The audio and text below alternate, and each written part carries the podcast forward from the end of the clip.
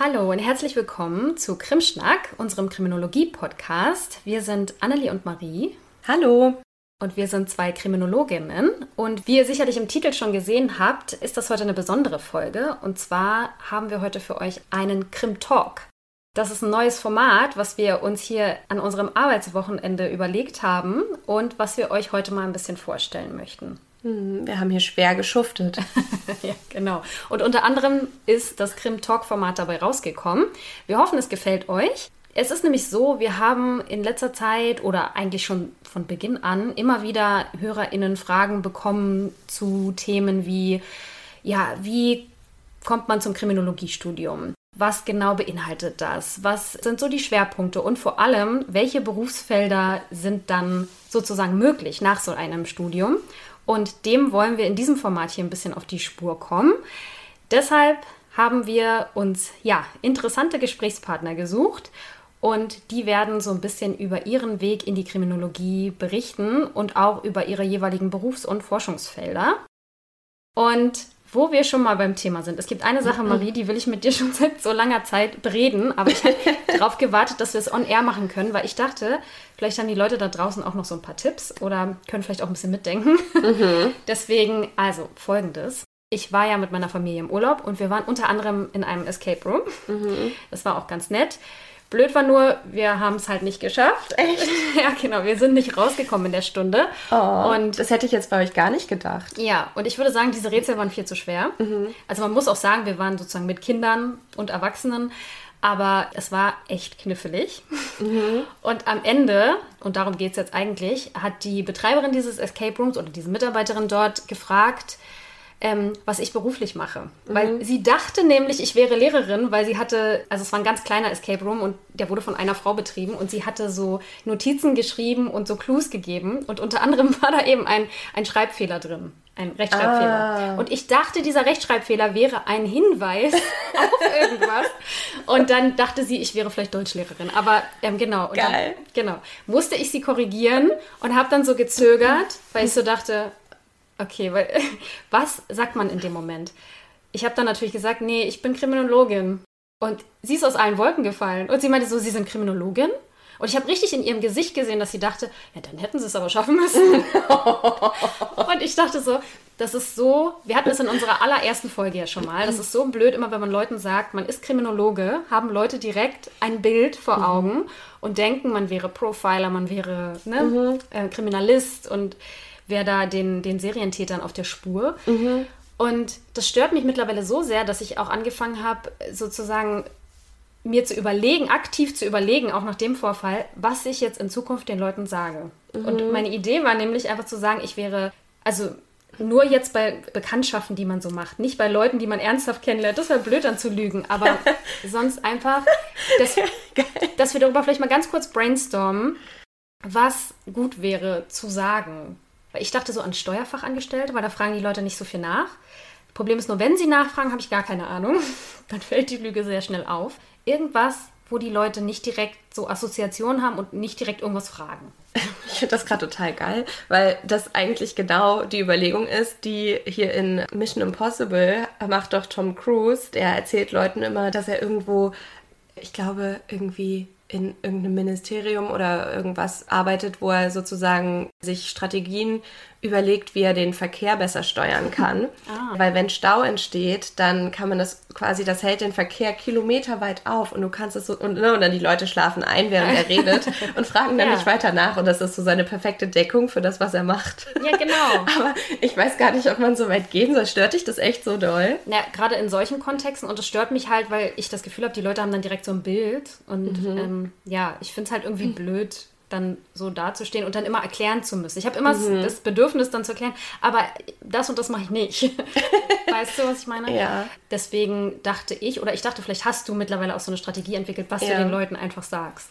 Wenn man so fragt. Also ich sage immer noch, ich bin Kriminologin und wenn die dann gucken, irgendwie komisch gucken aus der Wäsche, dann erkläre ich halt, ich beschäftige mich mit allem, was mit Kriminalität zu tun hat und also ich, ich ähm, Ja, also es ist schwierig, da Siehst hast du du, du recht. schwimmst auch. Genau, also man kommt schon auch ins Schwimmen, ähm, weil es ja, also gerade jetzt auch im Krimschnack-Kontext ist es ja immer ganz unterschiedlich, mit welchen Fragestellungen wir uns beschäftigen. Aber es ist natürlich trotzdem alles irgendwie kriminalitätsbezogen und es ist wissenschaftlich betrachtet und Wissenschaftskommunikation. Ah, vielleicht kann man sagen, ich bin in der Wissenschaftskommunikation tätig. Ja, da habe hab ich, also in die Richtung habe ich zumindest auch gedacht, aber dann dachte ich ja, dann fragen die Leute natürlich, welcher Wissenschaftszweig oder das interessiert die ja dann auch.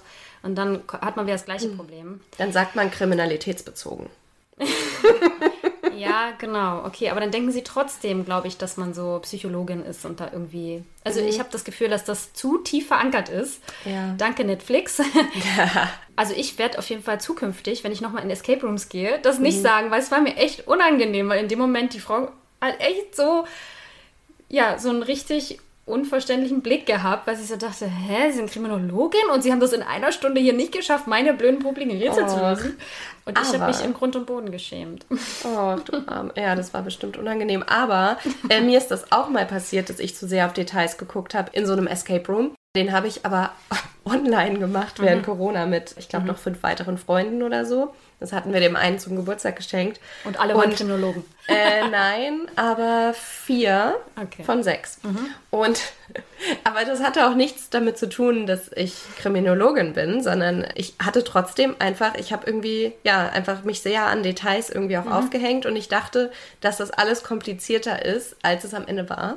Genau. Und ich habe die ganze Zeit irgendwie die wildesten Hypothesen aufgestellt und so. Ich habe halt wirklich die ganze Zeit um tausend Ecken gedacht und am Ende hat ein Freund eigentlich die ja, einfach die offensichtlichste Lösung so auf den Tisch gehauen. Und ich war so, nein, das kann das auf gar keinen Fall sein. Das ist ja viel zu einfach. Und dann war es das aber. Und ich dachte so, äh, ja, toll. Ja, so war es in dem Escape Room jetzt letztlich dann auch. Und eigentlich ist, glaube ich, oft das Problem, dass man das zu kompliziert denkt. Aber ich finde, also vielleicht hat da draußen noch jemand eine Idee, was so ein guter Beruf wäre, den man einfach sagen kann, ohne dass Leute nachfragen und wo man nicht irgendwie auf Detailfragen kommt. Wenn ihr demnächst jemanden kennenlernt, der behauptet, er oder sie sei Steuerfachangestellte oder Angestellter, dann könnte es auch sein, dass das Anne die Inkognito ist. Könnte sein. Also passt genau auf. Könnte sein. Oder irgendwelche Herzchirurgen. genau. Was so kompliziert ist, dass die Leute nicht nachfragen. Also, wie gesagt, ich bin für Tipps dankbar. Weißt du, wo ich am wenigsten nachfragen würde? Ich merke, dass ich, also es ist ja auch so, wenn man Leute von der Schule trifft und dann so guckt, was machen die jetzt? Oder man ist bei einer Tagung oder bei irgendeinem Event und die Leute erklären so, was sie machen, warum sie dort sind. Die Leute, die ich am wenigsten frage, sind dann Leute, die irgendwie sagen, ja, ich mache irgendwas mit Marketing. Oder sie arbeiten irgendwo in der Verwaltung. Genau, Verwaltung. ich nicht. Verwaltung generell, glaube ich. Oder auch sowas wie Bibliothekarin oder sowas. Weil ich glaube, da hat man auch wenig Fragen, oder? Äh, Da gibt es ein paar interessante Fakten tatsächlich dazu. Mit so sehr alten. Büchern, wie die so gelagert werden müssen. Aber Das fragen nur Nerds dann. ja, äh, vielleicht hast du recht. Ja. Aber was man auf jeden Fall merkt, ist, dass wir Aufklärung brauchen. Ja. Was machen eigentlich Kriminologen und Kriminologinnen? Und genau deswegen gibt es eben jetzt auch dieses Format. Wir machen heute mal so einen kleinen Aufschlag light. Also Marie und ich fangen mal an. Aber wir haben uns sehr interessante Interviewpartner gesucht, die euch da auf jeden Fall über ihr jeweiliges Forschungs- und Berufsfeld noch ganz detailliert berichten werden. Genau, und manchmal sind es auch Leute, die vielleicht irgendwelche sicherheitssensiblen Berufe haben. Da könnte es dann sein, dass die vielleicht zu ihrem Job nicht so viel sagen können oder auch wollen. Die sind dann nämlich doch Profiler. Ja, oder Spione. ähm, also das, das könnte sein, dass die dann vielleicht auch manchmal ihre Namen ändern wollen oder so. Es ist dann aber eben trotzdem spannend, wie die zur Kriminologie gekommen sind. Und ja, wir schauen einfach mal, wie es läuft. Und darauf könnt ihr euch freuen. Das wird dann in unregelmäßigen Abständen immer mal wieder kommen und eben als Krim Talk in eurem Podcatcher dann auftauchen. Und wie gesagt, wir machen heute mal den Anfang und ich würde sagen, wir legen einfach mal direkt los.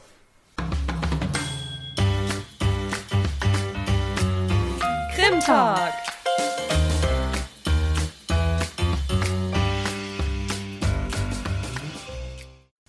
Genau, also die erste Frage wäre, die wir uns überlegt haben, wie wir überhaupt zur Kriminologie gekommen sind. Und ich würde sagen, du fängst einfach mal an, oder Annelie? Okay. Ja, genau. Also wie ich ja schon im Podcast glaube ich, erzählt habe, habe ich ja mal Jura studiert und hatte da aber schon so durch Professor Dünkel in mhm. Greifswald sozusagen so einen kriminologischen Schwerpunkt gewählt, mhm. im Jurastudium damals noch. Und habe damals schon so das Interesse für Forschung, auch für die Forschung von, von diesem Professor und, und seiner Mitarbeiter entdeckt und dann auch zum Thema Selbstjustiz geforscht. Und das war sozusagen für mich der Einstieg. Und dann nach dem Jurastudium war mir eigentlich klar, also auch nach den Praktika, die ich da gemacht habe, dass ich im Jurabereich eigentlich nicht bleiben will oder meine berufliche Zukunft da nicht so sehe, obwohl ich dieses Juristische schon auch immer spannend fand, aber nicht das Berufsfeld an sich letztlich. Und dann nach dem ersten Abschluss habe ich dann erstmal ein bisschen Pause gemacht und habe dann entschieden, dass ich sozusagen auf Kriminologie umschwenke und den Masterstudiengang in Hamburg dann belege. Und genau, da war es natürlich erstmal, ich glaube, auch das habe ich schon mal angedeutet, so ein bisschen so ein Kulturschock, in Anführungszeichen, wenn man es so nennen kann, dass man vom Jurastudium ins Kriminologiestudium mit diesem Kriminalität ist nur ein Konstrukt mm. letztlich. Also es ist natürlich für Jurastudierende erstmal so, what? Wie? Das steht doch da. Oder auch, auch Recht und Polizei sind eigentlich nur Herrschaftsinstrumente. Ne? Also diese Sachen mhm. oder diese Blickwinkel sozusagen auf diese Themen waren mir komplett neu. Und ich war ganz schön geflasht davon. Auch irritiert teilweise, aber das Irritation ist ja auch immer gut. Mhm. Und es hat mich aber am Ende doch so gecatcht, dass ich dachte, ja, irgendwo in der Mitte ist da mein Weg. Und deswegen mhm. habe ich den Weg dann eingeschlagen und bin auch dabei geblieben. Ja, und jetzt sitzen wir ja auch hier jetzt und machen auch was Kriminologisches. Genau. Wie, wie ist das bei dir? Erzähl mal, wie bist du dahin gekommen, wo du heute bist? Ja, also ich fand Kriminalität eigentlich immer schon spannend. Mhm. Und also es hat mich irgendwie schon immer interessiert, warum Menschen kriminell werden. Und ich weiß noch, dass wir so Berufsorientierungstage auch in der Schule hatten und so. Und da war auch jemand von der Polizei da und ich habe mich mit dem unterhalten. Also ich glaube, das war eher so ein Streifenpolizist, der da stand, wenn ich mich richtig erinnere. Und ich habe ihm dann halt so Fragen gestellt, wie kann ich Profilerin werden und so Sachen. Ähm, und er war so, äh, keine Ahnung, weiß ich nicht. also es war halt einfach so ein Papa von irgendeinem anderen Kind oder Jugendlichen, wie auch immer. Und es hat mich auf jeden Fall schon immer interessiert. Ich habe aber für mich festgestellt, dass ich nicht zur Polizei gehen wollte und hatte deshalb dann irgendwann überlegt, ob ich Psychologie studieren möchte, weil ich dann dachte, wenn du die Psyche des Menschen sozusagen studierst, dann äh, kannst du vielleicht auch Abweichungen irgendwie besser verstehen. Dass das jetzt nicht der schlauste Plan gewesen wäre, weiß ich jetzt heute. Also, dass das nicht alles erklären kann, sozusagen. Aber für Psychologie war auf jeden Fall mein NC einfach damals nicht gut genug. Ich hatte nur einen Zweierschnitt und deshalb habe ich dann also mich für das entschieden, was mich als nächstes einfach auch interessiert hat und das war dann die Politikwissenschaft mhm. und dort konnte ich auch immerhin jetzt in meinen Wahlfächern zum Beispiel auch den Fokus total auf Friedens- und Konfliktforschung legen. Das hat mich auch mega interessiert. Also ich hatte auch viele andere spannende Fächer, aber das war wirklich cool und ist ja also in dem Sinne auch kriminologisch. Und nachdem ich dann mit dem Bachelor fertig war, habe ich mir viele Gedanken gemacht, was ich dann machen möchte. Aber die Kriminologie stand auf jeden Fall immer ganz weit oben, zusammen mit dem Regensburger Studiengang zu hier Gewaltforschung. Mhm. Genau, und dann ist es für mich halt Hamburg geworden mit der internationalen Kriminologie. Und ich hatte diesen Kulturschock dann halt nicht so doll, weil mhm. ich halt vorher Politikwissenschaft gemacht habe. Aber ich hatte ihn, als ich meine Strafrechtskurse belegt habe. da hatte ich ihn dann, weil ich dann so dachte, aber wieso reflektieren wir das denn jetzt nicht? Und ich fand schon, dass ich einen guten Strafrechtsprof hatte, aber es war schon manchmal sehr, ich habe das als sehr starr wahrgenommen. Ja, Glaube ich. Und das war für mich irgendwie ganz komisch. Aber das ist ja, oder das war, muss man leider sagen, in Hamburg ja sozusagen auch das Schöne, dass mhm. man da mit so unterschiedlichen Leuten zusammen war und war sicherlich auch schwierig für die Lehrkräfte, alle auf den gleichen Stand zu bringen oder halbwegs auf den gleichen Stand. Mhm. Aber es war eben auch sehr bereichernd und das mhm. hat ja auch was für sich so. Aber man konnte sich ja dann auch so ein bisschen entscheiden, was du, du warst ja dann eher Quali, ne? Ja, ja, ja. Hm. Ja, und ich eher Quanti. Also jetzt für euch, die äh, vielleicht jetzt gerade nichts mit anfangen können, Quali sind ja qualitative Methoden und Quanti sind die quantitativen Methoden. Und es war irgendwie ganz interessant während des Studiums zu beobachten. Es hat sich bei den meisten Leuten herauskristallisiert, dass sie dann irgendwann so, so eine favorisierte Richtung hatten, wie sie eben gerne forschen möchten. Mhm. Und manche konnten eben der qualitativen oder der quantitativen Forschung mehr abgewinnen als der jeweils anderen Richtung. Und das fand ich immer ganz interessant zu beobachten. Genau. Und wenn ihr jetzt immer noch nicht wisst, was damit gemeint ist, dann müsst ihr unbedingt nochmal in die älteren Folgen reinhören. Ich glaube, Folge 2, mm. mm. da haben wir da äh, detaillierter drüber gesprochen. Genau, ja, definitiv. Wobei ich auch immer, also ich habe ja auch Quanti, also so Statistik-Sachen gemacht und mhm. hat mich auch interessiert. Und es war nicht so, dass ich da, also ich bin da nicht dogmatisch, mhm. dass ich mhm. sage, ich finde nur Quali gut, mhm. also qualitative Methoden, sondern ich bin schon für Mixed mhm. Method Ansätze. Ich finde das schon an sich, ergänzt sich das einfach und alles hat seine Berechtigung. Aber mir fiel tatsächlich das Qualitative, also dieses mehr in die Tiefe gehen über Gespräche und Gesprächsanalysen, das fiel mir einfach deutlich leichter und es lag mhm. mir einfach mehr. genau. Ja. Und deswegen war das dann immer meine favorisierte Methode mhm. und bis heute ist es ja auch immer noch so. Ja, und ähm, es, es ist auch jetzt nicht das eine besser als das andere, sondern es kommt halt einfach immer auf die Forschungsfrage an, was man herausfinden möchte und je nachdem eignen sich eben unterschiedliche Herangehensweisen. Wenn euch das interessiert, sagt uns gerne mal Bescheid. Wir können euch auch gerne noch mehr zu Methoden erzählen, aber ähm, aus der Erfahrung heraus ist es einfach so, dass viele Leute das langweilt. Deshalb legen wir da bisher im Podcast nicht so den äh, Fokus drauf. Aber wenn euch das interessiert, dann sagt uns wirklich gerne Bescheid. Also wir reden über sowas auch gerne, aber wir versuchen es halt für euch möglichst interessant zu gestalten. Deshalb ja, definitiv. Und eine Sache wollte ich vielleicht auch noch mal ganz kurz korrigieren oder ähm, einmal anmerken, weil es klang jetzt so, als wäre Jura nur steif und nur sozusagen. Ach so, nee, das war meine Ma Wahrnehmung. Ja, nee, ja. aber ich habe es ja auch so dargestellt. Es ist auch im Jurastudium so, dass man da schon auch mal um die Ecke denken muss und es ist auch so, dass es da sozusagen verschiedene Ansichten gibt zu verschiedenen Themen. Also mhm. das auf jeden Fall. Und wir hatten zum Beispiel auch also nur um jetzt niemanden abzuschrecken mhm. vor dem Jurastudium, ähm, mhm. das will ich jetzt hier auch nicht riskieren. Wir hatten auch zum Beispiel so die geschichtliche Entwicklung des mhm. Rechts und so. Also es ist schon so, dass man auch reflektiert hat und so. Mhm. Äh, oder auch philosophische Grundlagen hatten wir zum Beispiel auch. Es war nur vom Grundansatz, von meinem Gefühl her dann was ganz anderes. ich hoffe, das äh, wird verständlich, nicht, dass das falsch rüberkommt. Ja. Genau. Wir haben ja jetzt hier auch keinen kompletten Wahrheitsanspruch, ne? Das sind jetzt einfach nur unsere Wahrnehmungen. Mhm. Und ja.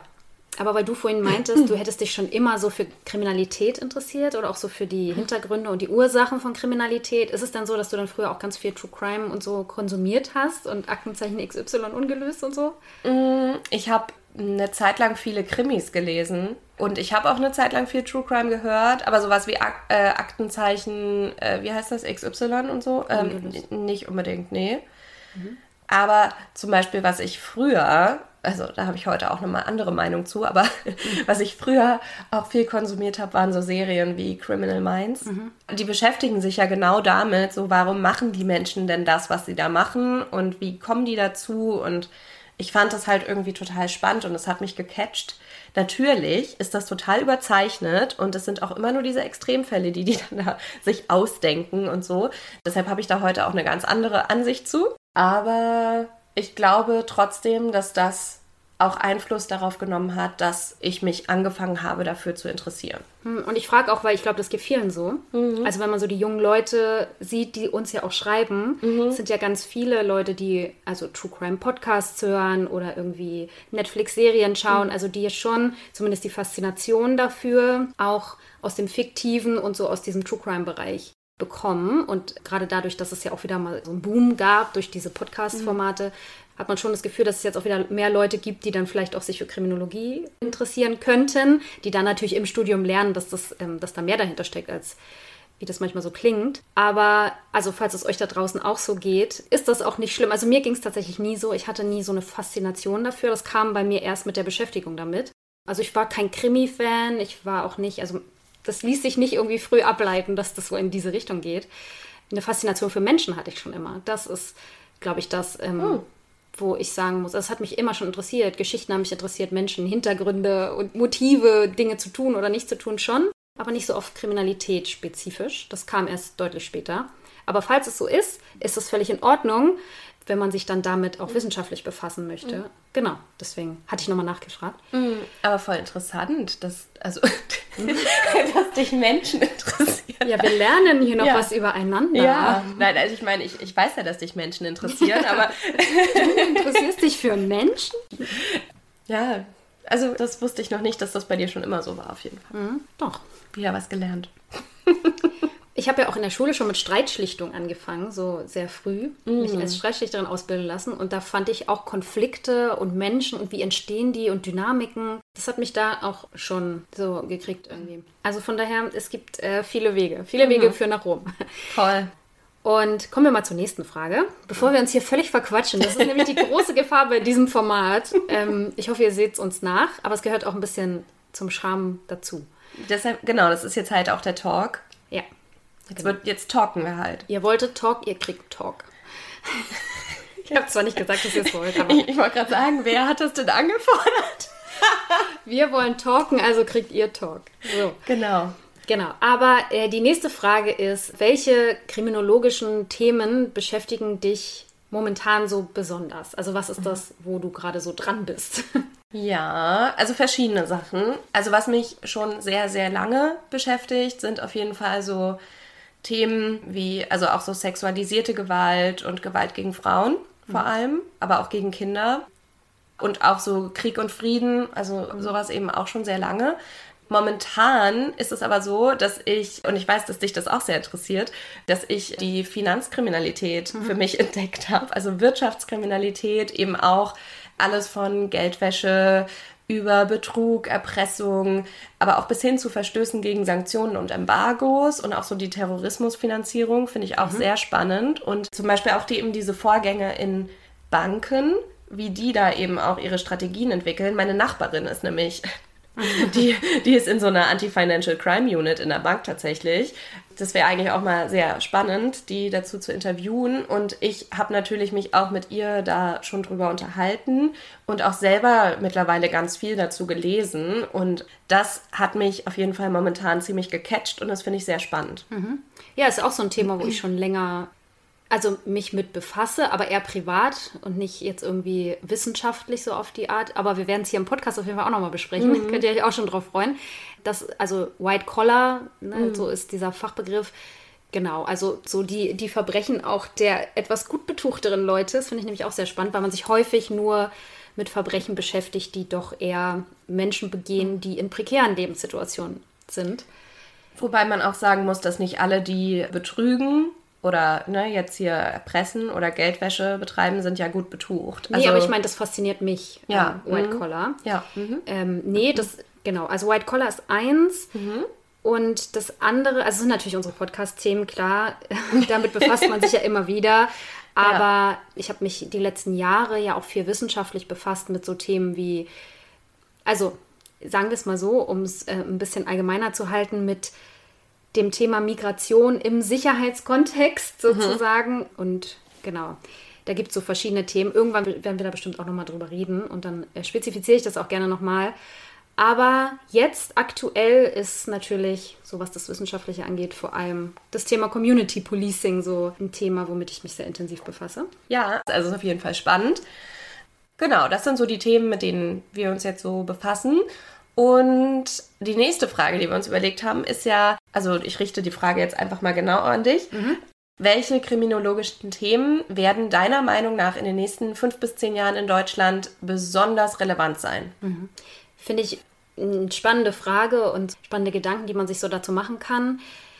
Also das Erste, was mir dazu eingefallen ist, ist natürlich so das breite Thema Cybercrime, mhm. Cybercriminology. Natürlich so diese neuen Phänomene wie dieses Doxing oder so Deepfakes und dann so Phishing im Kontext mit Deepfakes und auch künstlicher Intelligenz und all diesen Sachen. Ich glaube, das wird uns in der Kriminologie und aber auch im juristischen Bereich und so, das wird uns auf jeden Fall noch eine ganze Weile beschäftigen und da wird man noch Dinge definieren müssen und das wird sich noch finden müssen, wie man da als Gesellschaft auch mit umgeht und wie man solche Dinge dann auch bestraft sehen möchte und so weiter. Dann aber auch habe ich das Gefühl, dieser ganze Bereich Sexualdelikte und dieser ganze Persönlichkeitsbereich und die gestiegene Sensibilität, was das angeht, auch da gibt es noch viele so Teilaspekte, wo ich das Gefühl habe, da sind Dinge noch nicht abschließend geklärt mhm. so richtig und ähm, man ist da als Gesellschaft noch an so einem Punkt, wo sich das findet. Also zum Beispiel dieses Upskirting oder Stealthing, ne? mhm. dieses Kondom abziehen beim Sex mhm. und so weiter. Da gibt es ja viele solcher Sachen, die früher ganz selbstverständlich nicht unter Strafe standen, wo man heute ganz anders drüber diskutiert und wo ich glaube, dass das auch noch ein Thema sein wird. Und ich glaube, auch Kinder und Jugendliche und die Diskussion darüber, was die Jugend macht und wie sich die Jugend ändert und was die Jugend negativ beeinflusst und so weiter, auch das wird immer Thema sein und auch in den nächsten Jahren noch intensiv diskutiert werden. Mhm. Ja. Was meinst du? Also genau, das sind ja richtig spannende Themen. Ich, ein paar habe ich jetzt auch gar nicht selber gedacht. Ich hatte mir jetzt vor allem überlegt, dass Green Criminology ja, jetzt, stimmt. also das ist ja auch schon seit einigen Jahren so, dass das immer wichtiger wird. Und ich hatte auch von einigen Studierenden gehört, dass das jetzt auch in unserem Studiengang zuletzt auch immer wichtiger wurde. Also dass das auch erkannt wurde, dass das wichtig ist, dass man die Green Criminology wachsen lässt, mhm. sozusagen. Mhm. Und das, genau, es wird auch einfach immer wichtiger werden. Willst du kurz sagen, was das ist, Green Criminology? Ja, eigentlich alles, was sich eben mit der Umwelt befasst. Und jetzt vielleicht auch als Beispiel könnte man vielleicht auch anbringen, was, wenn es Wasserknappheit gibt und wenn dann äh, bestimmte Gesetze vielleicht auch erlassen werden müssen, um alle Menschen mit Wasser versorgen zu können und dann aber Menschen dagegen verstoßen. Oder was auch viel diskutiert wird, ist, ob die Natur nicht auch so ins Strafrecht aufgenommen werden kann, als dass man als Rechtsgut, dass es möglich ist, jemanden zu ahnden, weil er der Natur so mhm. schadet. Da gibt es eben ganz viele verschiedene spannende Ansätze auf jeden Fall auch. Da müssten wir uns auch mal mhm. jemanden zu einladen und könnten da also auch ganz viele spannende Sachen besprechen. Das ist auf jeden Fall, finde ich, noch ein sehr aufstrebender Zweig der Kriminologie. Mhm.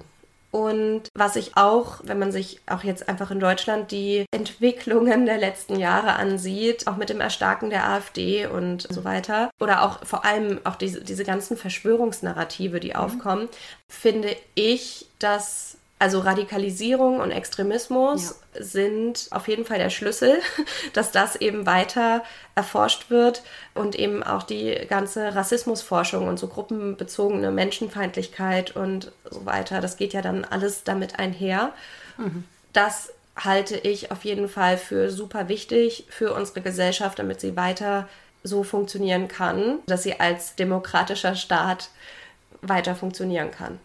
Ich finde, da haben wir uns jetzt super ergänzt, weil ich mhm. habe tatsächlich an einige deiner Sachen nicht so gedacht. Ja, warten wir mal ab, wie sich das dann so entwickelt. So, ich habe jetzt zum Schluss noch eine witzige Frage, mhm. die wir mitgebracht haben und jede für uns sich was überlegt hat dazu. Also ich stelle sie einfach mal. Welchem Tier würdest du unterstellen, das kriminellste zu sein unter den Tieren im Tierreich sozusagen? Ich liebe diese Frage. Ich finde es richtig gut, dass wir uns die auch bin sehr gespannt, haben. was du sagst. also, ich habe in den letzten Monaten, das klingt jetzt so komisch, wenn ich wenn das laut ausspricht. Okay, ich bin gespannt, was kommt. Also, ich habe in den letzten Monaten mit Sorge beobachtet, sorry, mit Sorge beobachtet, wie sich die Orcas entwickeln, mhm. weil ah. es eben Berichte darüber gab, dass ein Orca-Paar zum Beispiel 17 Haie erlegt hat und dann aber nur die Leber gefressen hat. Also es gab ja dann verschiedene ExpertInnen-Meinungen irgendwie, dass dann manche gesagt haben, ja, aber die Leber, die ist ja sehr nahrhaft und irgendwie wir können das, also es ist ja verständlich, dass die an die Leber wollen, aber ich finde halt nicht verständlich, dass sie dann den Rest des Kadavers sozusagen nicht fressen, weil eigentlich, soweit ich weiß, Orcas ja eigentlich nur normalerweise töten, wenn sie sich ernähren wollen. Wenn sie Hunger haben. Ja. Wie bei mir. Ich würde auch nur töten, wenn ich Hunger hätte. ich, das ist gut zu wissen, Annelie. Nein, aber das ist halt, äh, also das finde ich irgendwie ganz komisch. Haben die nicht auch so Fischerboote angegriffen? Genau. Ja. Also auch diese Berichte darüber, also weil da gab es nämlich dann auch einige ExpertInnen, die daraus abgelesen haben wollen, dass das den Orcas auch Spaß zu machen scheint, diese, da so Löcher in diese Fischerboote zu hauen. Und ich finde das beunruhigend und ich finde die, ich fand die vorher schon gruselig, aber vielleicht liegt das auch daran, dass ich sie nicht gut genug verstehe. Ich mhm. weiß es nicht. Also, und es ist jetzt, sind ja jetzt auch erstmal nur ein paar Orcas, also wahrscheinlich darf man das auch gar nicht auf die gesamte Orca-Population verallgemeinern. Ähm, vielleicht sind das einfach nur spezielle delinquente, na, wobei deviante Fälle. Wir wissen nicht, ob es ein, ein Gesetz unter Orcas gibt, dass das verbietet. Ähm, insofern erstmal vielleicht einfach nur abweichendes Verhalten.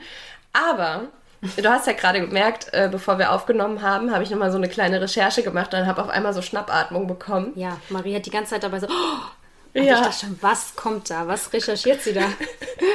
ich wollte eigentlich nur nochmal meine, meine, meine Einschätzung zu den Orcas bestätigt sehen und mir nochmal so ein, zwei Quellen dazu durchlesen. Mhm.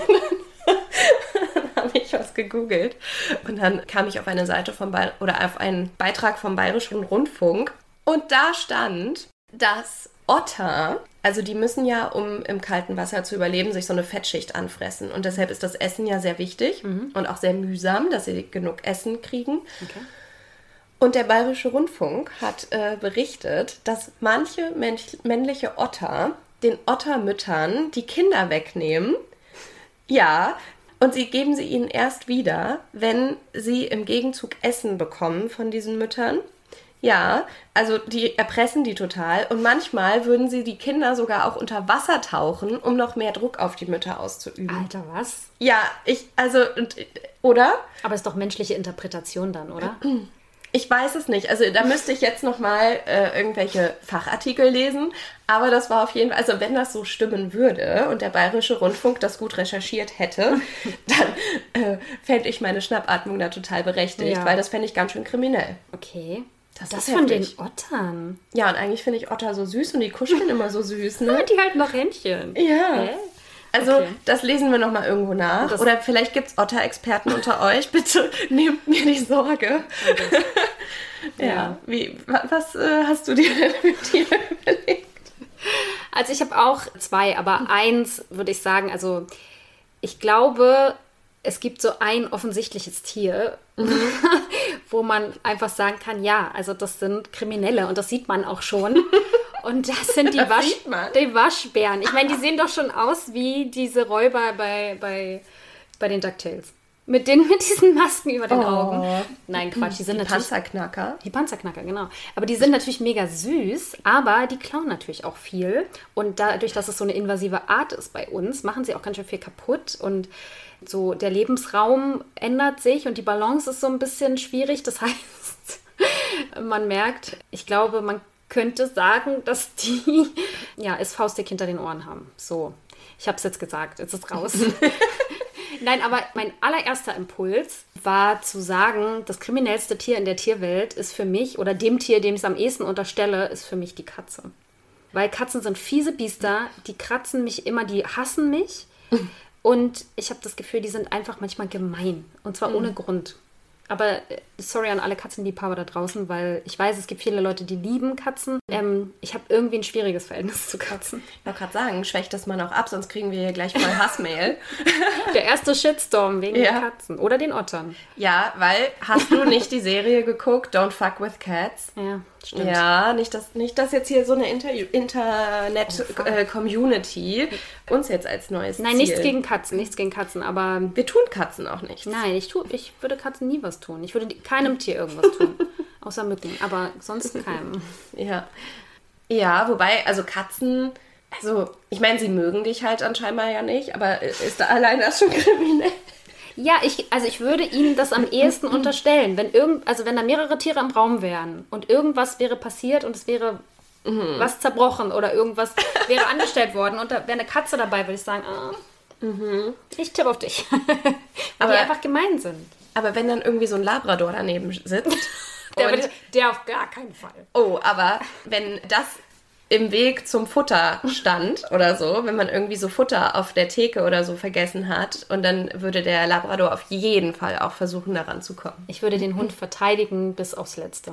Und selbst wenn ich davon überzeugt wäre, dass das war, würde ich sagen, nein, m -m. Ja, gut. Traue ich ihm nicht zu. I see. Ja, okay, das war natürlich eine Quatschfrage, ne? Ist alles nur Genau. halb ernst gemeint. Genau, das ist ja auch das Schöne am Krim-Talk. Vielleicht. Mitunter. Mitunter, genau. Ja, also ich würde mal sagen, also so oder so ähnlich könnten natürlich die zukünftigen Gespräche aussehen.